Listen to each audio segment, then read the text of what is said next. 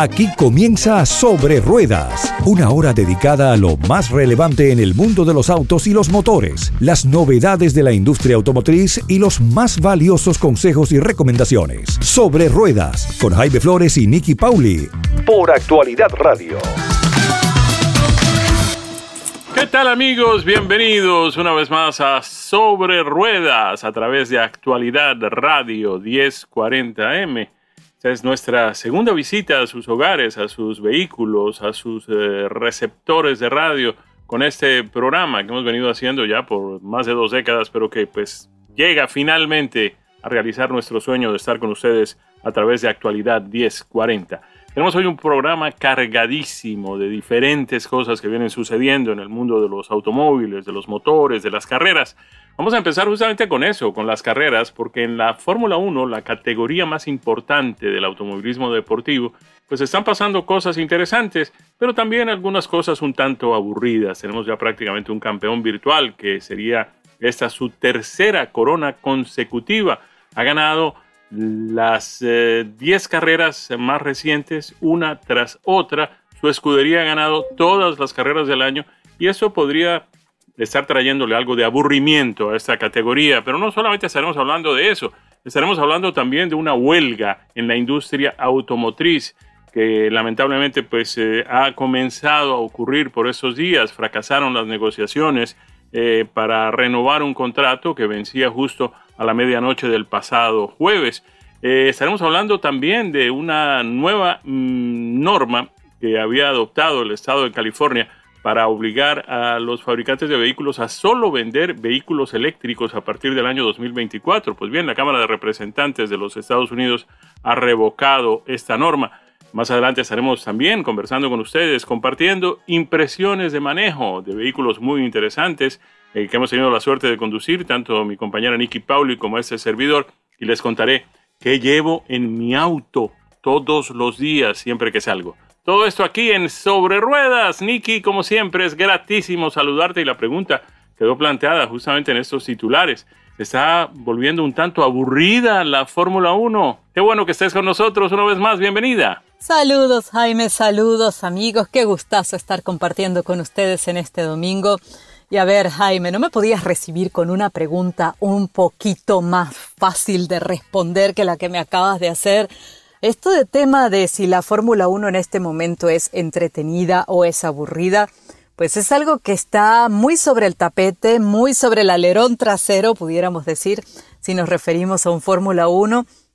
Es un tema que la gente viene tocando mucho en las redes sociales porque eh, están como aburridas algunas personas de ver ganar a Red Bull, de ver ganar a Max Verstappen sobre todo, porque muchos dicen, bueno, si hubiese eh, alternativa, ¿no? Entre Max Verstappen una vez y Sergio Checo Pérez la siguiente carrera y esas victorias pues se, se dividieran de forma pareja y los dos pilotos, aunque de la misma escudería, estuviesen peleando por el campeonato mundial en igualdad de condiciones, pues quizás la historia sería otra. Pero para mucha gente esto de levantarse todos los domingos a ver la Fórmula 1 y verlo ganar mayormente a Max Verstappen y a Red Bull, pues les está resultando un poco aburrido. Tanto así que hay muchas voces que circulan por las redes, muchos fanáticos, algunos eh, más recientes, otros que llevan muchos más años viendo la Fórmula 1, que dicen, yo ya ni siquiera me levanto a ver la Fórmula 1. Cuando me levanto, voy a formula1.com, Veo los highlights, lo más destacado de la carrera y ya con eso tengo suficiente. Hay otras personas, por supuesto, que te lo van a discutir, te lo van a debatir y siempre dicen, en una, una carrera de Fórmula 1 puede pasar cualquier cosa, así que hay que verla desde el principio hasta el final y algunas serán más entretenidas que otras, pero incluso si gana Max Verstappen, en el pelotón intermedio de la carrera tenemos todavía eh, gente que está peleando por posiciones, que está peleando por esos puntos. Y hay también eh, el grupo de gente que te dice, a mí no me importa que gane siempre Max Verstappen, porque la Fórmula 1 te ofrece competitividad y te ofrece alternativas sin que ese resultado, la victoria en sí, sea lo único que estás mirando. Porque, eh, por ejemplo, hasta hace apenas un par de carreras, una carrera atrás, estábamos pendientes de que Max Verstappen pudiera batir el récord que en su momento estableció Sebastián Vettel eh, de nueve carreras al hilo, nueve victorias consecutivas eh, que había logrado el piloto alemán. Entonces se decía, bueno, ¿podrá llegar Max Verstappen a igualarlo? No solamente lo igualó, sino que además de eso, Max Verstappen lo ha superado. Ahora tiene más victorias consecutivas que Sebastián Vettel. Entonces, hay un poquito para todos los gustos. A esta estadística, además de las 10 victorias consecutivas eh, que logró en su momento Verstappen y que había quebrado ese récord de Vettel anteriormente, en ese momento estaba también Red Bull en 24 victorias en las últimas 25 carreras. Entonces uno dice, bueno, eh, hay bastante que eh, a la gente pues se le puede hacer un poquito tedioso o aburrido. Pero, dicho todo esto, creo que tiene que ver un poco con las expectativas de cada quien, Jaime, respondiendo a tu pregunta. Y lamento que no sea un absoluto sí o un absoluto no. Hay un poquito para todos los gustos, varía mucho de persona en persona. Y por supuesto, también varía de temporada en temporada y de año en año nuestro manejo de las expectativas. ¿Y por qué? ¿Por qué me refiero a este término de manejo de las expectativas? Porque es un poco lo que nosotros como fans, como seguidores, esperamos de la Fórmula 1 y lo que creemos que puede pasar ah, y, lo que cree, y lo que sabemos también de la historia, de lo que ha pasado históricamente en la Fórmula 1. Sería eh, un poco naif, un poco inocente de nuestra parte decir que esto es la primera vez que ocurre en la historia de la Fórmula 1 porque no es el caso. Pensemos, por ejemplo, en, algunas de las estadísticas de, tiempos anteriores y me voy a remontar eh, me voy a remontar para llevar esto bastante atrás, no me voy a remontar apenas unos poquitos años. Cuando alguien a mí me dice es que la Fórmula 1 de hoy en día es excesivamente predecible, no hay nada que hacer, no hay alternativas, no tenemos ningún tipo de emoción. Yo me traslado a muchos años atrás y me voy, por ejemplo, a los 50, a los 60 y traigo algunos ejemplos. Y uno de los que viene ahora a mi mente, que me hacías la pregunta, inmediatamente saltó a mi recuerdo una temporada, yo todavía, debo confesarlo, no había nacido, pero leyendo historia uno se informa, en 1965. Una temporada que podíamos decir es predecible, sí, era totalmente predecible. Jim Clark, a bordo de un Lotus, estaba arrasando en las carreras ese año. De hecho, él ganó, eh, creo que fueron, hubo 10 carreras, vamos a situarnos primero. El calendario no tenía 22 carreras como el de 2023, apenas tenían 10 carreras ese año. Ese año incluso Jim Clark optó por no competir en el Gran Premio de Mónaco para irse a correr las 500 millas de Indianápolis y así todo el señor Jim Clark resultó ser el campeón mundial. Hablemos de cosas predecibles. Jim Clark en ese campeonato del 65 obtuvo seis victorias. Eh, Graham Hill, que corría para el equipo BRM, obtuvo dos. Eh, Jackie Stewart obtuvo una, que si mal no estoy, Jackie Stewart estaba apenas iniciando su carrera, y Richie Ginter con la gente de Honda, que pues estuvo en esa temporada en la Fórmula 1, luego se retiraron, volvieron muchísimos años después, pero esa es harina de otro costal, es otra historia distinta, obtuvo otra victoria. Las pole positions se dividieron entre Jim Clark y Graham Hill. Jim Clark hizo, eh, logró seis pole positions, Graham Hill logró cuatro pole positions en las diez carreras que hubo en el campeonato. Sin embargo, eh, eran otros tiempos, ustedes me pueden decir, no se televisaba en ese momento la Fórmula 1, eso es cierto, no se televisaba la Fórmula 1 en ese momento, no estaban involucrados los grandes intereses financieros que están involucrados hoy en día, Tampoco se repartía tanto dinero como se reparte hoy. Sí había ya campeonato de constructores también, que fue instaurado en 1958. Los primeros años de la Fórmula 1, recordemos que solo era campeonato de pilotos. A partir del 58 tuvimos también el de constructores. Pero Obviamente el dinero que estaba en juego y la industria que estaba eh, involucrada en la Fórmula 1, incluso a nivel comercial de patrocinios, no era ni la sombra ni por asomo lo que es hoy en día. Si nos venimos un poquitito más hacia adelante, vamos a pasar un poquitito más hacia adelante y vamos a irnos, por ejemplo, a las temporadas entre el 98 y el 99, cuando la gente de McLaren eh, ganó 50% de las carreras, hizo el 72% de las pole positions, 56% de las vueltas más rápidas. Podemos decir que también era un poco predecible en aquellos años, pues sí, era un poco predecible en aquellos años. Si nos vamos a, eh, a ver, ¿qué otra temporada así, una de esas que no se le olvidan a uno? Vayámonos a los años, a inicios del, de los 2000, cuando arranca aquella época de Schumacher y Ferrari en la que dominan durante cinco años prácticamente la Fórmula 1 al completo. Ese, eso arrancó más o menos en Australia del 2000 y les diría yo que se extendió como hasta Brasil desde el 2004. Estamos hablando de un periodo de 85 carreras en total en esos años, ¿no? si tomamos en cuenta cuántas, cuántos grandes premios se disputaban en cada temporada. Ferrari ganó de esas 85 57 carreras. 67% de las victorias fueron de la gente de Ferrari.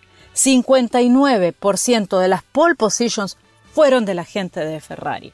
Y era un tiempo en el que podíamos, eh, eh, de alguna manera, pudiera ser similar a este, en el que Schumacher era el piloto número uno del equipo, como lo es Max Verstappen, aunque nos pueda doler, pero es la realidad, en el que el equipo estaba armado alrededor de Schumacher en el que el auto estaba hecho a gusto y semejanza del estilo de manejo de Schumacher y en el que él como piloto estaba muy por encima del resto, estaba en el tope de su carrera y podía sacar el mejor provecho de ese medio mecánico que le habían dado y del, además con una concentración absoluta y una preparación física impecable y el hombre seguía ganando carreras.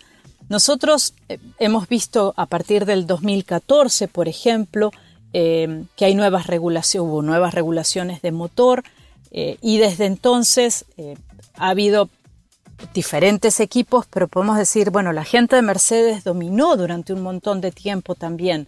dominaron, ganaron 41 carreras, estamos hablando de 85% de las victorias, eh, estamos hablando, también podemos recordar la época en la que decíamos que estábamos aburridos de ver ganar a Sebastián Vettel.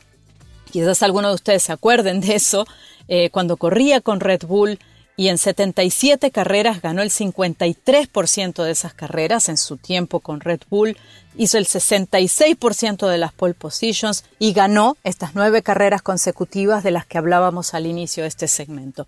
Así pues que les digo, la Fórmula 1 constantemente ha tenido ah, un equipo, o, en general ha tenido un equipo eh, que ha sido el líder, que ha sabido interpretar y sacar el mejor partido posible del reglamento en ese momento. Eh, eventualmente estas rachas pasan, tiene mucho que ver a veces con los cambios de regulaciones. No nos olvidemos que para el 2026 la Fórmula 1 tendrá cambios de regulación otra vez y entonces allí quizás pudieran eh, cambiar las cosas. Dicho todo esto, dos consideraciones finales. La primera, es cierto, Verstappen se va a coronar campeón mundial este año, a menos que pase algo muy extraordinario. Red Bull Racing va a ser el campeón de constructores este año. No tenemos mucho más que mirar ahí, en ese, en ese segmento, en esa línea. Sin embargo, todavía quedan muchísimas historias del segundo lugar hacia atrás. Eh, han punteado muchísimos de los han logrado puntos, quiero decir, muchos de los pilotos. Hemos tenido pilotos que han liderado en las primeras vueltas de grandes premios, que no han sido Verstappen. Tenemos ciertas emociones, ha habido alternabilidad en algunas de las visitas al podio, así que creo que todo esto son elementos que también le ponen un poquito de salsa y de entretenimiento a la Fórmula 1. Y eh, la segunda consideración que quería presentarles si ustedes son realmente fans de la Fórmula 1, les hago un símil con el tenis. Ustedes dejaron de ver tenis, si les gusta mucho el tenis, dejan de ver tenis porque las hermanas Williams ganaban eh, un Grand Slam tras otro, dejan de ver tenis porque eh, alguno de los grandes nombres del tenis eh, sigue ganando, qué sé yo, Novak Djokovic, por ejemplo, eh, dejamos, de, dejamos de ver la televisión, los partidos, porque los juegos, porque, no es, porque un equipo está ganando. No, lo seguimos viendo porque hay competitividad, porque está el factor humano, porque hay otras historias tras esa historia de triunfo. Así que hay muchos otros elementos. Y mi invitación siempre es esa, a no enfocarnos solamente en el que cruza primero la meta en una carrera de Fórmula 1, sino en todas las historias que están alrededor. Eso solamente ya es suficiente para que se nos haga interesante y para que tengamos ganas de levantarnos cada domingo a ver un gran premio de Fórmula 1. Así que un poco largo, Jaime, esto, pero espero haberte eh, dado algunos elementos para reflexionar sobre tu pregunta. Cada uno encontrará su propia respuesta. Por supuesto, en lo personal, me sigo levantando los fines de semana. Cada domingo que haya Fórmula 1, prendo el televisor y miro la carrera. Así que los invito a hacer lo mismo. Y bueno, Jaime, creo que de momento podemos dar por cerrado este tema de si la Fórmula 1 es aburrida o es entretenida en este momento y pasar a otro tema muy serio el día de hoy eh, que es este tema que nos ocupa de la industria automotriz en Estados Unidos y de las voces que nos anuncian huelga, Jaime. ¿Va a haber huelga en la industria automotriz estadounidense? Y si la hay, ¿cómo nos va a afectar a nosotros, al consumidor, en el día a día? Cuéntanos un poquito tú que estás bien empapado de este tema. A ver, Nicky, yo creo que ya la pregunta no es si va a haber huelga, sino cuánto va a durar, si va a poder resolverse el impasse relativamente pronto, si por el contrario los trabajadores van a seguir ampliando el eh, mm, alcance eh, de la paralización en las operaciones. A ver, vamos a, comenzar mm, describiendo un poco qué es lo que en realidad está sucediendo. A ver, Estamos hablando de una huelga eh, promovida por el Sindicato de Trabajadores de la Industria Automotriz más grande de los Estados Unidos. Se conoce por United Auto Workers o por su sigla que es UAW. Estamos hablando de un sindicato que cuenta con 150 mil miembros que trabajan para las tres grandes eh, compañías fabricantes de vehículos en los Estados Unidos. Estamos hablando de General Motors, de Ford y de Stellantis. Eh, hacemos aquí la aclaración. Stellantis, como lo saben nuestros oyentes, es eh, la compañía que surgió de la fusión de Chrysler, Fiat, todas las compañías italianas involucradas con Fiat, Ferrari, Alfa Romeo, Autobianchi, etcétera, y otras tantas compañías francesas. Ahí está Peugeot, está Citroën, está también la alemana Opel, que en un momento fue también una subsidiaria de General Motors. Pues bien, esas tres compañías, General Motors, Ford Motor Company y Stellantis, eh, tienen trabajadores que son sindicalizados y que pertenecen a esta organización UAW, United Auto Workers. Esta organización tenía firmado un contrato con estas compañías que venció justo a la medianoche del pasado jueves. Han estado en negociaciones para tratar de extender ese contrato o renovar ese contrato, las eh, condiciones, las eh, cláusulas de ese contrato, pero aparentemente no han llegado, no llegaron a un consenso, no llegaron a un acuerdo antes de que se venciera el plazo de ese contrato, de manera que estos 150 mil empleados sindicalizados de la UAW en este momento están sin contrato. ¿Qué significa esto? Bueno, primero que mm, paralizan las actividades, ya este fin de semana pues ya eh, se paralizaron actividades en algunos puntos, ellos han dicho que van a centralizar en apenas unos cuantos lugares, unas cuantas plantas de producción esta primera huelga para tratar de conseguir algún tipo de acuerdo. Eh, pero obviamente está la amenaza de que si no se llega a un acuerdo, pues no solamente continuarán esas paralizaciones que ya comenzaron, sino que además se extenderán a otras plantas de producción de vehículos. Em, esto mm, es complicado en la medida en que este sindicato es muy poderoso, es muy fuerte desde el punto de vista económico también. Ellos eh, tienen en su fondo para huelgas eh, la suma de 825 millones de dólares lo que les permitiría seguirle pagando a los empleados que pues, se acojan a la huelga 500 dólares semanales, además de cubrir con sus costos de seguro de salud y todo lo demás. De manera que pues esto puede ser mm, a largo plazo, en la medida en que el sindicato está en condiciones de resistir lo que sea necesario. ¿Qué piden los trabajadores a los fabricantes de vehículos? Pues un incremento salarial de 40% a lo largo de los próximos cuatro años, algo que no es fácil teniendo en cuenta la situación económica que estamos atravesando. Em, ellos dicen los trabajadores que los grandes ejecutivos de esas compañías han recibido incrementos de salario muy por encima de ese 40% que ellos están pidiendo. Además del incremento en los salarios, los sindicatos están pidiendo para sus empleados ajustes eh, sobre el costo de vida, teniendo en cuenta pues la inflación que estamos viviendo desde hace ya poco más de un par de años. Eh, también están buscando que se aprueben pensiones para todos los trabajadores, que se mejoren los beneficios para los retirados, que se trabajen horas más cortas durante eh, los horarios habituales y que se acabe con un sistema de fijación de salarios que comienza para los nuevos trabajadores, los recién reclutados, a más o menos la mitad de la tarifa fijada por el sindicato, el United Auto Workers, que es de 32 dólares por hora. Hay que eh, anotar aquí algo que es muy importante y es que esta negociación no es una negociación conjunta entre el sindicato y las tres diferentes compañías, Ford, Chrysler, eh, es decir, Stellantis y General Motors. Eh, cada una de esas compañías está adelantando sus negociaciones y sus conversaciones con el sindicato, de manera que pues, eh, podría haber acuerdos eh, parciales que involucren a una o a dos de esas compañías antes de que se llegue a un acuerdo final donde aparezcan las tres.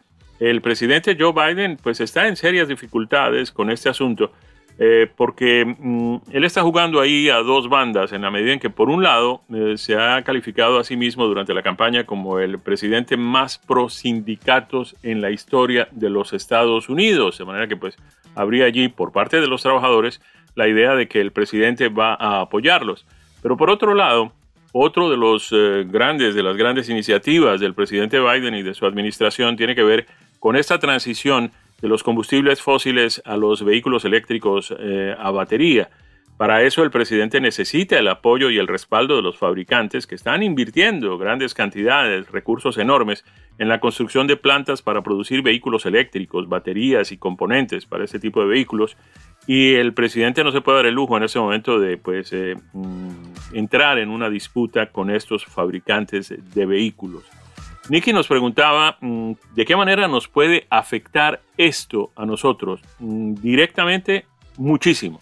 Este puede ser un golpe gravísimo si es que esta huelga se prolonga eh, para las compañías automotrices que apenas están tratando de salir adelante después de los problemas que nos dejó la pandemia y la crisis en la cadena de suministros, particularmente de los microprocesadores, que obligaron a los fabricantes a parar de producir y de poner en el mercado vehículos. Los concesionarios apenas están volviendo a tener inventarios eh, de vehículos en sus eh, mm, eh, patios, en sus salones de exhibición. hay muchos vehículos eléctricos para la venta, pero vehículos convencionales a gasolina no, es decir, apenas un par de semanas de suministro mientras que en materia de suministro, de ese mismo suministro, los vehículos eléctricos están en casi 10 semanas, eh, de acuerdo con la última información que tuvimos a nuestra disposición. De manera que, pues, si ahora eh, hay una reducción en la capacidad de producción, pues habrá también una reducción en los inventarios, habrá menos oferta de vehículos y más demanda y esto podría incrementar los precios. De hecho, estamos atravesando por el peor momento en la historia reciente para comprar un vehículo, no solamente por la escasez que ha provocado el incremento en los precios, tanto de los nuevos como de los usados, sino además porque tenemos unas tasas de interés las más altas en los últimos 22 años y esto obviamente pues complica las cosas para quienes están comprando un vehículo financiado.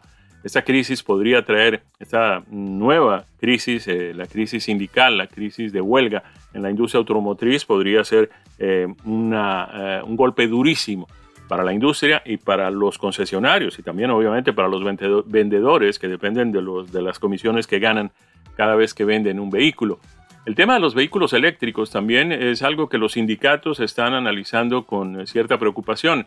Ellos dicen que el gobierno está promoviendo eh, la eh, fabricación de vehículos eléctricos que los fabricantes están produciendo en plantas que quedan en algunos estados que no son tan amigables con los sindicatos como lo son, por ejemplo, el estado de Michigan, el estado de Ohio, el estado de Iowa, en fin, donde los sindicatos pues tienen un poder mucho más grande. La mayoría de las plantas donde se están fabricando estos vehículos eléctricos quedan en estados como Tennessee, como Alabama, como Georgia, eh, que no son tan radicales en el tema de los sindicatos decir, las compañías pueden instalar plantas allí y contratar trabajadores que no estén sindicalizados, eh, lo cual es una ventaja para las compañías en materia de pago de salarios, eh, en fin, en evitarse este tipo de complicaciones que estamos viviendo con esta huelga y todo lo demás.